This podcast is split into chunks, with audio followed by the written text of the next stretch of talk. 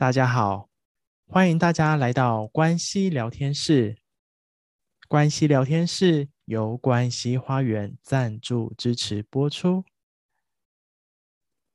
在关系聊天室，让我们从关系切入，看见生命中的各种美好。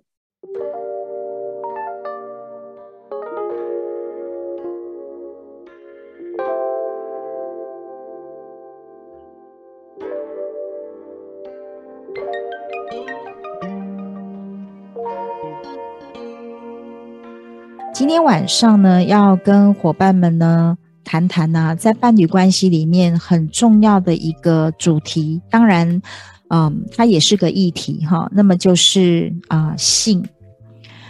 那对于性这个啊、议题，我们可以这么说，它不太容易被拿到台面上来谈。但是呢，我们也不可否认的。性呢，也是伴侣关系里面呢，其实蛮重要的一环，也是蛮主要的一个一个课题哈。那或许伙伴们可以先感受一下，就是性它带给你什么样的感觉？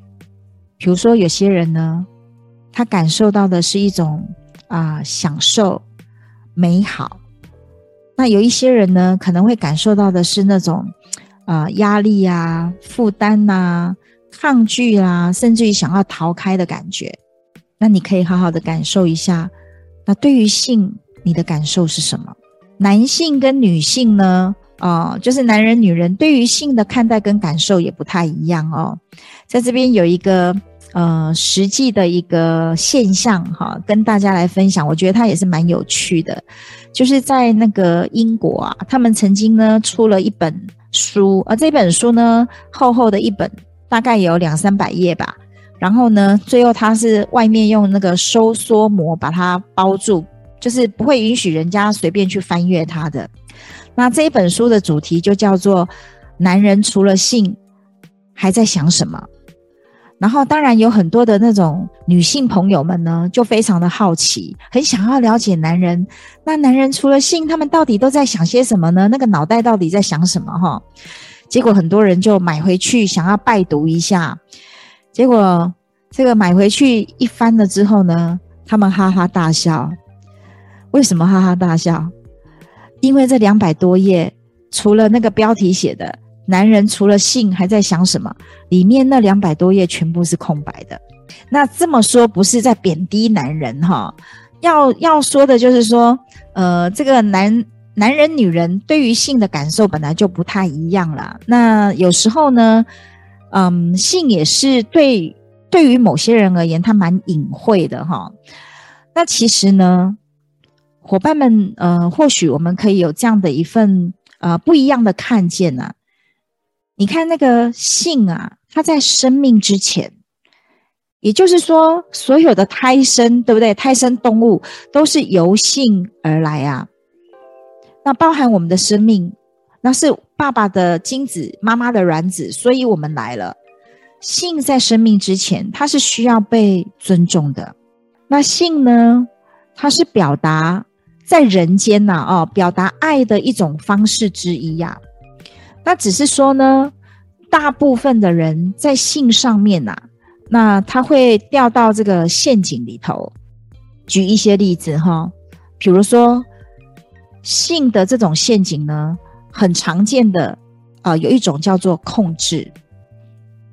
举例哦，今天如果诶这个男人让女人呢不太爽的时候，不太开心的时候，有时候女人呢就惊艳到那种情绪上的反应不舒服，然后男人呢晚上求爱的时候就很容易被他们家的女人拒绝，就是你让我不开心，我就没给，好，那个没没给就是我不要，我就是不要给你，好，其实这是一种用性在控制伴侣的一种方式。那也有一些人呢，就变成是一种工具啦。好，那那种工具就是，比如，嗯、好像是一种，呃，如果你对方要，我就变成，呃，透过这种控制，它形成一种这种呃牵制的一种，变成性，它是一种被他所使用的那种工具啊。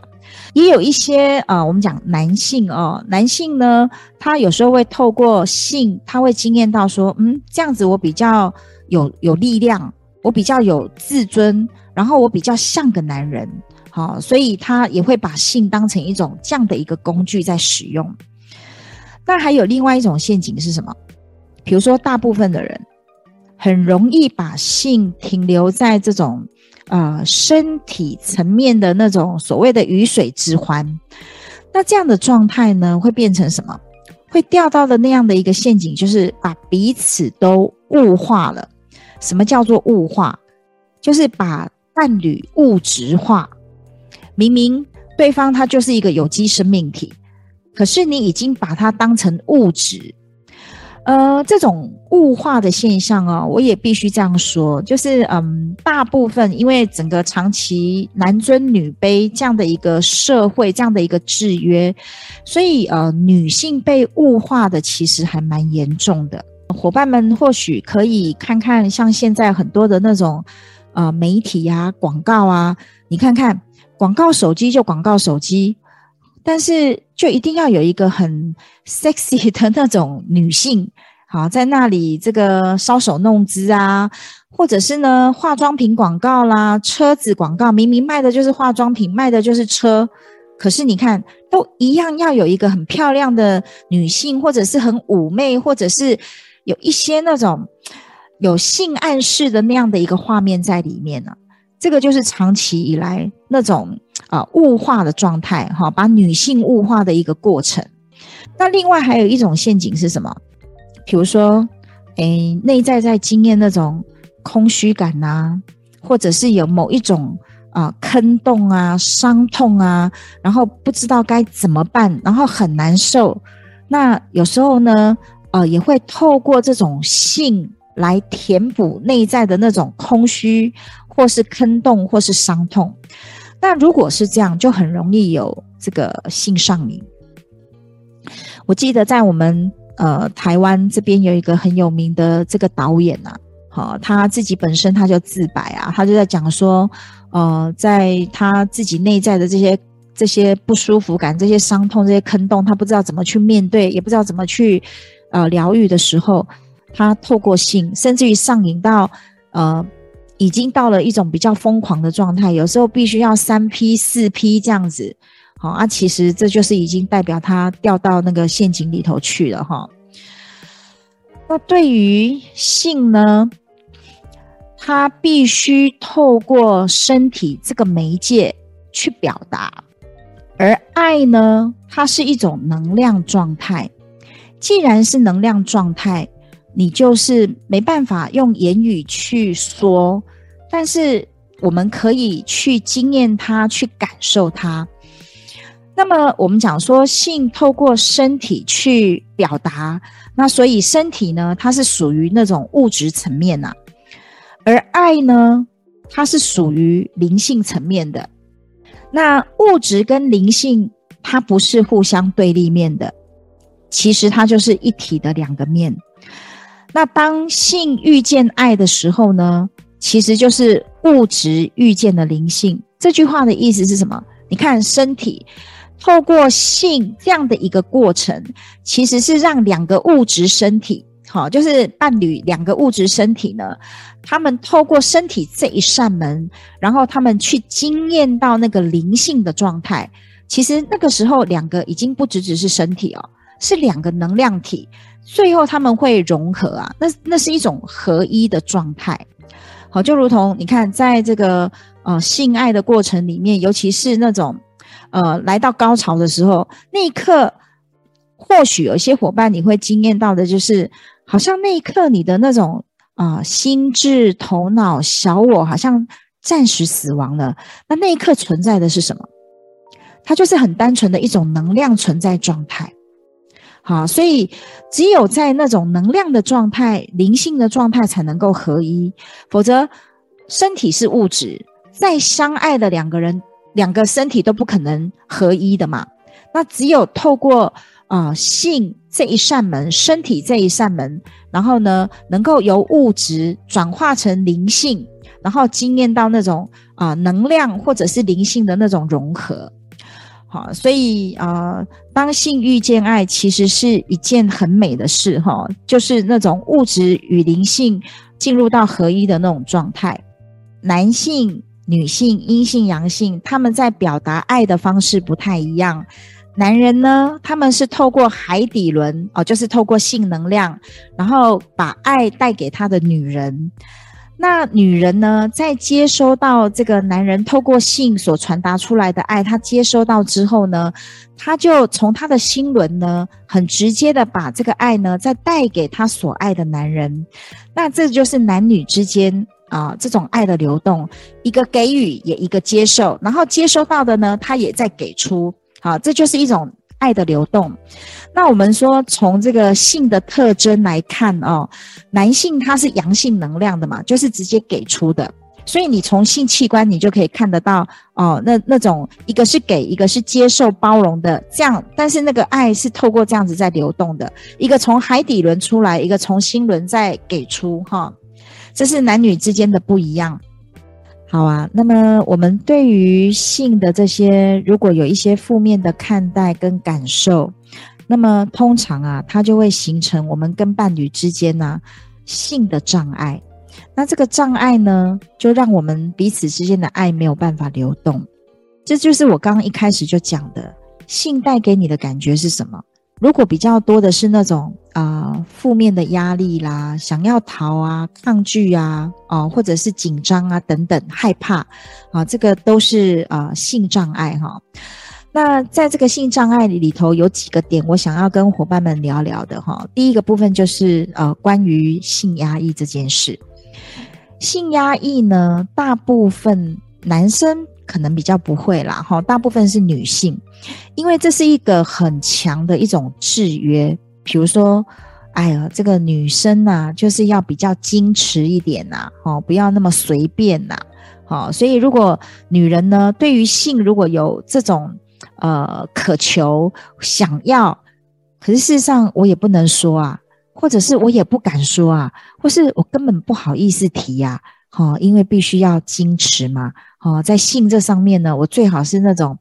呃，被动的这样子会是比较好的，所以在性上面呢，其实有很多的能量它是被压抑住的。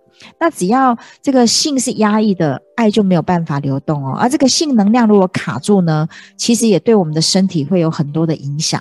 好，那有时候如果当你能够注意你的身体的时候，哈，你看有很多的这个女性。他的臀部啊，如果是那个 W 的那样的一个臀部的话，大部分都代表着他在性能量这个上面他是压抑的哈。那另外呢，要谈的就是性羞耻。那对于这个性羞耻哈，我们或许也可以回想一下，在我们自己的青春期啊，尤其是女性啊，男生也一样啦。比如说我们的一些性特征，它开始慢慢出现了，好，包含比如说哦这个。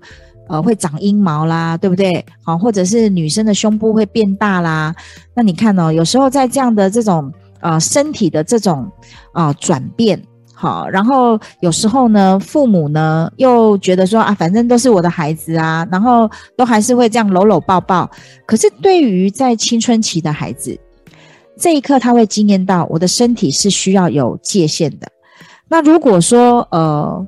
尤其是女生呐，哈，爸爸如果还搂搂抱抱，其实孩子他难免都会经验到那种，呃，就是身体有被种没有没有经过你的同意而被侵犯的那种感觉，好，这个就会产生那种性羞耻，或者是说呢，啊、女生比如说开始在穿那个 bra 了，对不对？好，那这个有时候胸部太大呢，呃，在我们那个年代啦，现在很多人都是那种波霸，对不对？就觉得哦，这身材很好。可是，在在我们那个年代哦，很奇怪哦，如果胸部太大，反而我们不敢抬头挺胸走路，会觉得很自卑。或为什么好像胸部很大，然后男生都会开玩笑啦，或者是说有一些男生更调皮一点，还会去拉女生的那种那个肩带，对不对？好，这一些等等。举凡如果我们有过这种经验呢，其实都会留留下这种性羞耻的感觉哈。另外一种呢，就是这个性罪恶感。讲到这个性罪恶感呢，那当然就是有一些特殊的那种经验。呃，我就记得有一次我在这个呃协谈的过程里面呐、就有一个男生啊、有一个男生呢，他就来跟我讲，他说。啊、老师，我真的有一个很大的障碍，就是我没有办法跟我的太太做爱啊。那当然就跟他聊，后来他才说，因为小时候他还是孩子嘛，他也不懂嘛。那其实爸妈在做爱，可是，在孩子的解读里面，他觉得我的爸爸在欺负妈妈，所以他说这一个对他而言落得太深了，所以他没有办法对他所爱的人呢，啊、去。给出爱，就是在性上面他没有办法，因为他认为那好像是男人在欺负女人的一个一个状态哈。那另外呢，还有一位伙伴，嗯，她是女生，她就说，呃，在这个性方面呢，她也跟没有办法很自在，或者是很。享受很快乐的跟她老公做爱，因为呢，她说她小时候有一个特别的经验，就是呃孩子嘛，然后都会玩耍，玩那个捉迷藏，然后接着她就躲在那个衣柜里面呐、可是躲很久了，结果没有人找到她，她就躲着躲着就睡着了，诶，突然她就听到，诶，爸妈的房间里头怎么发出奇怪的声音，结果她就从那个衣橱衣柜的那个缝隙里头往外看，就看到啊。是爸爸跟另外一个阿姨，不是妈妈，然后在在做爱嘛，哈。然后孩子看到这样的一个画面的时候，他很惊吓，然后他就不敢发出声音，然后也不敢把他所看到的跟他的妈妈说，所以在他的内在就存在着一种那种觉得性是一种罪恶感，哈。那这个对他呢，也是影响两性之间的那种很多啦，哈。那另外就是有一些伙伴呢。呃，比如说，呃，家庭或家族里面有那种所谓的乱伦，哈、哦，这个都会产生性罪恶感的。那另外呢，还有一种就是性创伤，性创伤很直接的，就是他在成长的过程里面，然后他的身体呢，可能曾经这个被严重的侵犯。好，或者是说呢，有被不礼貌的这个啊、动手动脚啦，等等等这一些，好啊，就会留下这些性性创伤。那这一些啊，他都会呃这些的这种经验啦、记忆啦、感受啦，包含这些能量，我们讲细胞是有记忆的嘛，都留在我们的身体。那接下来呢，在我们的心灵层面里头，我们也会留下对于性的这种限制性的信念。